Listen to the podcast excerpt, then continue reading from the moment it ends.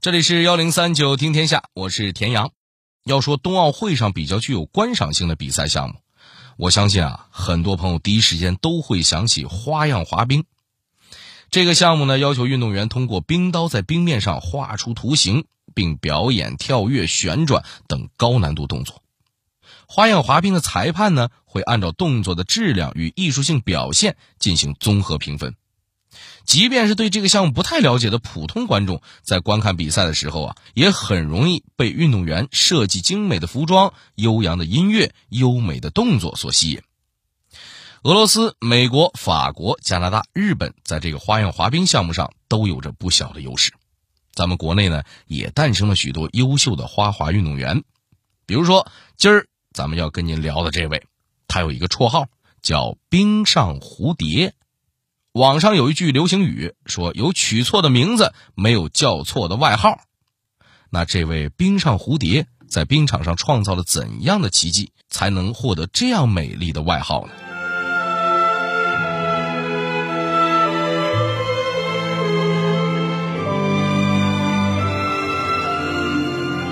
是什么样的状况能让他说出“我就是中国花滑队”？他。获得了中国第一块花滑冬奥会奖牌，为何得奖之后却感到崩溃呢？退役却没有离开冰场的他，怎样因为一块薄荷糖收获爱情？幺零三九听天下，田阳跟您聊聊冰上蝴蝶陈露的故事。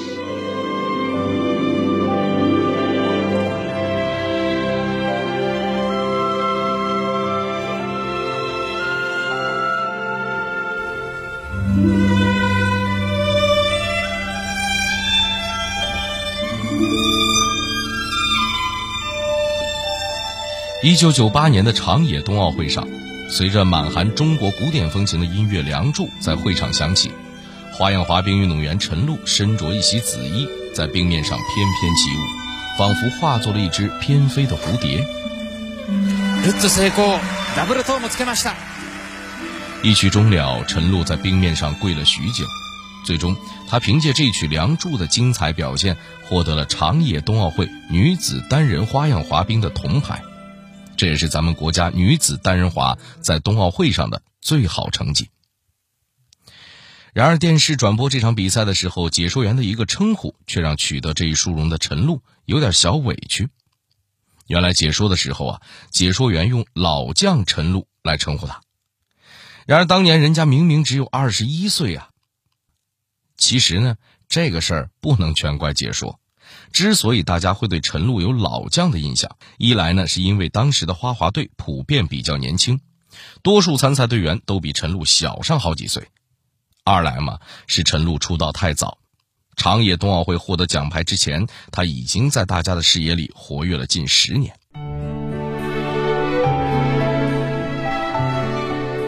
一九七六年，陈露出生在吉林省长春市，他的父亲是一位冰球运动员。母亲则是乒乓球健将。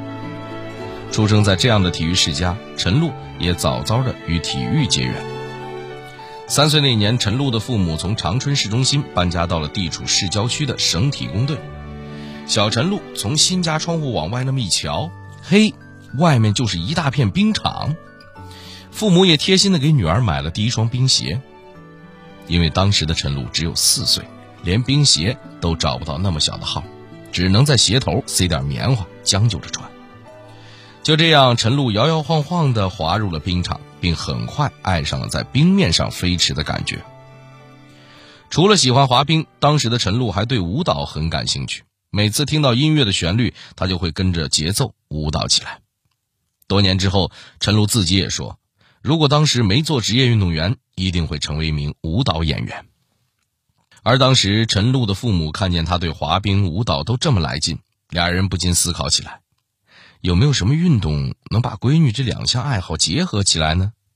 哎，答案您肯定也猜到了，花样滑冰啊！就这样，陈露开始了自己的花滑生涯。训练时，他是练得最刻苦的。可能家庭环境的影响，这种竞争意识。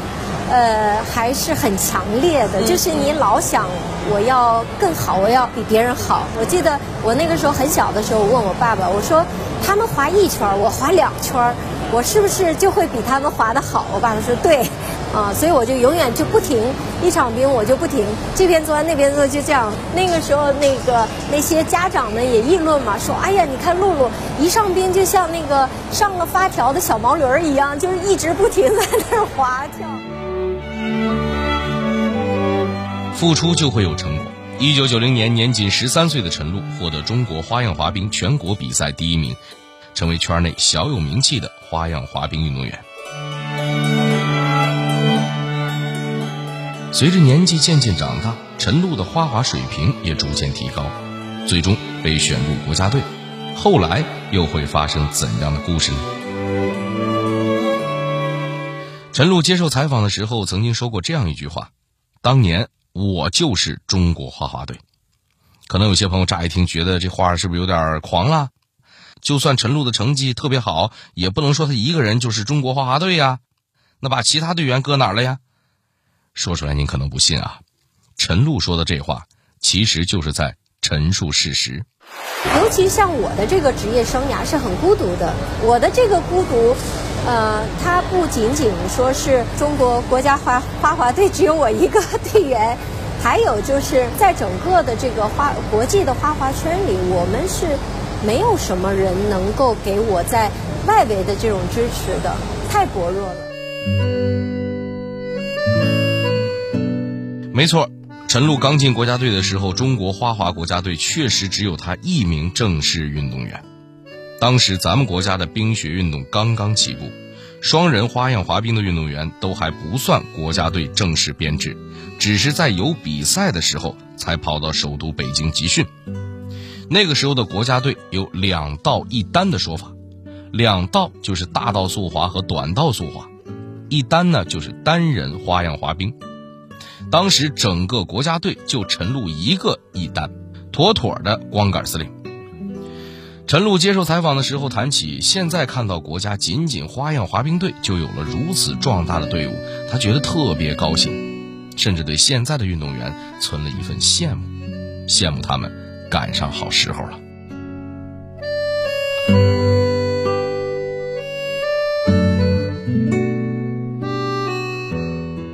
当年作为花滑国家队唯一一根独苗，陈露取得了怎样的成绩呢？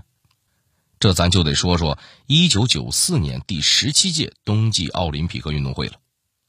那届冬奥会在挪威利勒哈默尔举办，在花样滑冰女单比赛自由滑中，陈露选择的曲目是《风之谷》，对，就是那个宫崎骏动画电影的同名音乐《风之谷》。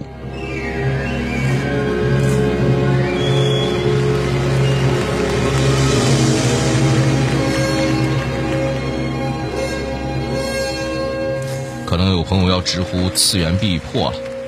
伴随着整首悠扬的乐曲，陈露接连完成了一个又一个高难度动作，最终摘得铜牌。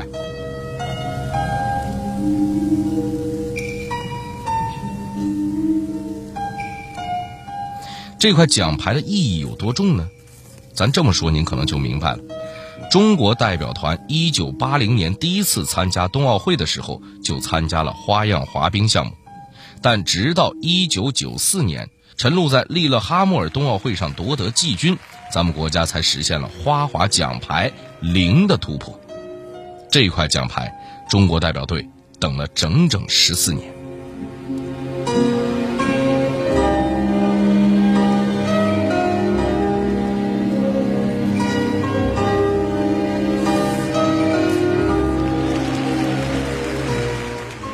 第二年又有好消息传来，陈露在英国伯明翰的世界花样滑冰锦标赛上荣获第一，这也是咱们国家第一位花滑世界冠军。这一年，陈露只有十九岁，大家都在期待她未来的成就，却不知道此时陈露面临着极大的困难，因为更换教练等原因，陈露的状态受到了很大的影响，甚至一度开始停训。一九九七年长野冬奥会开始前的一年，陈露在世锦赛上仅仅名列第二十五位。您感受一下，上一届季军获得者竟然无法直接获得长野冬奥会的参赛资格。那段时间是陈露运动生涯的谷底，他甚至一想起训练和比赛就会忍不住流泪。更糟糕的是，陈露因为停训，体重一度增长到一百二十多斤。对于一般人来说，这可能算不上多大点事儿，但花样滑冰运动员对体重的要求是非常苛刻的。为了能够调整好状态，重回赛场，陈露必须控制体重。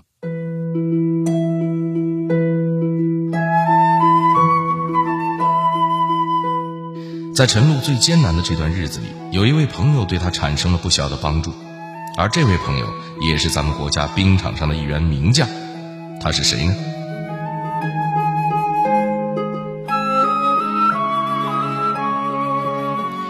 陈露在国家队里有一位非常要好的朋友，来自短道速滑队的大杨洋。说到这儿，咱得插一句啊，这位大杨洋也是咱们国家冰场上颇富传奇色彩的运动员。在他整个运动生涯里，一共获得过五十九个世界冠军，迄今为止仍然是咱们国家获得世界冠军最多的运动员。杨洋和陈露脾气相投，在国家队训练的时候就无话不说。因为项目要求不同，杨洋并不需要像陈露那样控制体重，所以为了帮陈露减肥，杨洋可是豁出去了。那段时间，两个人每次出去逛街，杨洋都抢着吃东西，吃的又急又多，就是为了他多吃一口，陈露就能少吃一口。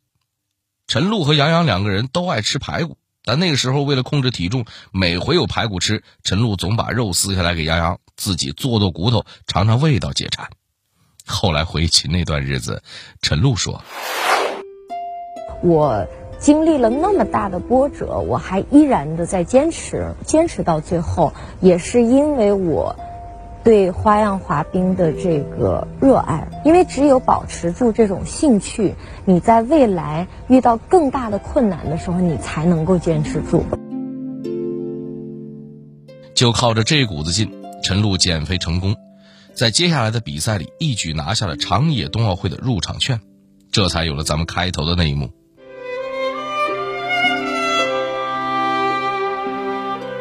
陈露在《梁祝》的音乐声中，接连完成了一个又一个高难度动作，折服了在场的观众和评委，在长野冬奥会上再获铜牌。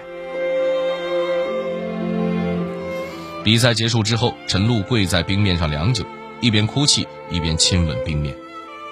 也许在别人眼里，这只是一个运动员在历经艰辛之后的喜极而泣，但陈露形容自己当时的身心状态，却用了一个词：崩溃。自己已经到了那个崩溃的边缘。呃，你像那个时候，我们训练馆每天都是我最后一个出去减肥、控体重，不敢吃，就饿到前胸贴后背，就每天我不能。躺着睡觉都得趴着，极度紧张，睡不睡不着觉，就每天可能两三个小时，然后白天还要正常训练，基本上那一年就持续这种状态。经历过那种起伏之后，陈露在长野冬奥会上将所有的力量都交付出去，比赛终了的时候，就好像长期紧绷着的弦在瞬间松弛下来。陈露首先感到的不是欣喜，而是崩溃。和无力。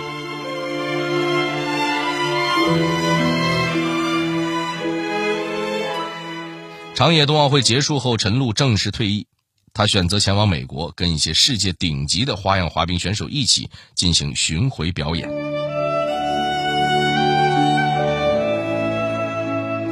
陈露的表演过程很辛苦，需要每天提着行李，不停的更换酒店。然而，这并不是陈露最大的障碍。他到底遇到了什么问题呢？陈露后来回忆说，自己在美国最艰难的是第一年，并不是因为语言障碍、工作辛苦、生活习惯不同，而是心里空落落的。以前出国比赛吧，总感觉自己是有靠山的，组织就是自己的靠山，有困难找组织，这可不是说说而已的。而那个时候，陈露突然感觉到自己是孤零零的一个人了。他需要学习独立做决定，独立处理面临的所有问题。而也就是在美国这段时间，陈露收获了自己的爱情。他的爱人名叫丹尼斯潘采夫，是俄罗斯花样滑冰运动员。一九九二年阿尔贝维尔冬奥会双人滑银牌得主。说起来，陈露和丹尼斯算是老熟人了，花滑圈子就那么大。陈露还小的时候，俩人就知道对方有这么一号人。一九九二年冬奥会上，丹尼斯见到陈露，对他的印象是一个又瘦又小的孩子，甚至这群人还偷偷的给当时一头短发的陈露起了个绰号。叫中国男孩要是那时候告诉陈露和丹尼斯，他们二人将来会喜结连理，估计这两位自己都不会相信。陈露直到退役之后，想到的都是一定不要找个同行作为伴侣，他希望另一半的生活圈子能和自己不同。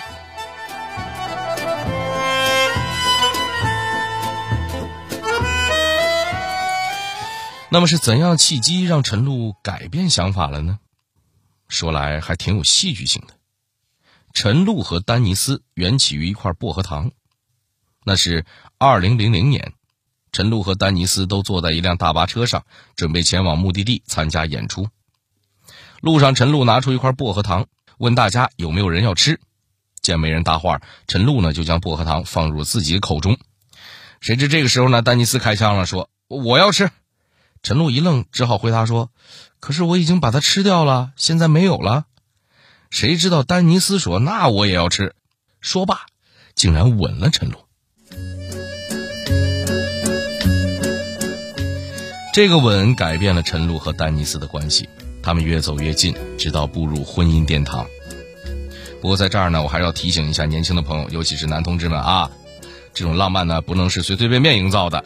要是不确认女孩是否反感，咱还是别轻举妄动的好。不然，可能想象中的这个拉近距离没实现，反倒成了法外狂徒。您说呢？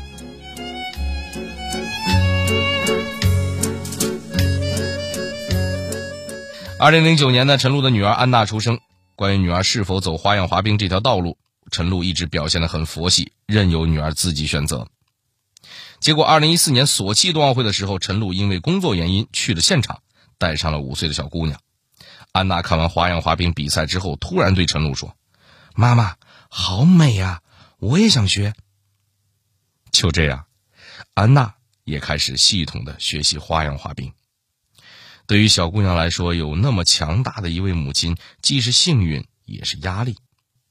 安娜小时候有电视台来家里拍摄，小姑娘还会忙前忙后，时不时的去问摄影叔叔：“叔叔，什么时候拍我呀？”后来。他跟着妈妈参加综艺节目的录制，旁人赠了他一个绰号，叫“冰上精灵”。安娜开始觉得奇怪，自己在花滑还没滑出名堂呢，怎么就有了这种称赞呢？随着年龄增长，安娜渐渐明白了，那些拍摄的人、夸赞的人是冲着妈妈去的，因为她妈妈是世界冠军。现在，安娜对花样滑冰的感情也有些矛盾。他不想走专业运动员的道路，但也没法割舍花滑，每周依然坚持上冰。因为我现在学唱歌，我也特别喜欢唱歌，之后跳舞我觉得也挺好玩的，然后也特别漂亮。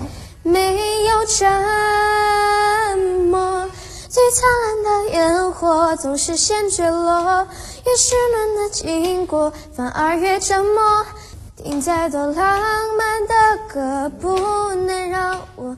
对于这一点，陈露倒是看得很开。因为那么多学生，那么多孩子，就不不一定他一定要要是这样。当然，如果他能够，呃，他有这个条件，如果能这个往这方面走，那我也很开心。但是我并不会说，因为他不走这个专业，我就很失望、很失落。那不会的，因为我觉得最大的意义就是希望他从。呃，这个学体育、练体育的这个过程当中，学会很多这些好的品质，我觉得这个是对他未来成长有很大帮助的。说到底，陈露更希望安娜能从坚持中学到克服困难、挑战困难，从失败中重新站起、继续前行的精神。所以我经常会给我女儿或者给我的队员啊，我会跟他们讲，我说比赛比的是什么？比的不是大家都好的时候，然后啊去比，不是，比是所有人都已经要累趴下了，但是你还能坚持，你还能起跳，你还能稳稳的落地，那么你就是冠军。想来这也是这位冰上蝴蝶在冰场中得到的最宝贵的东西吧。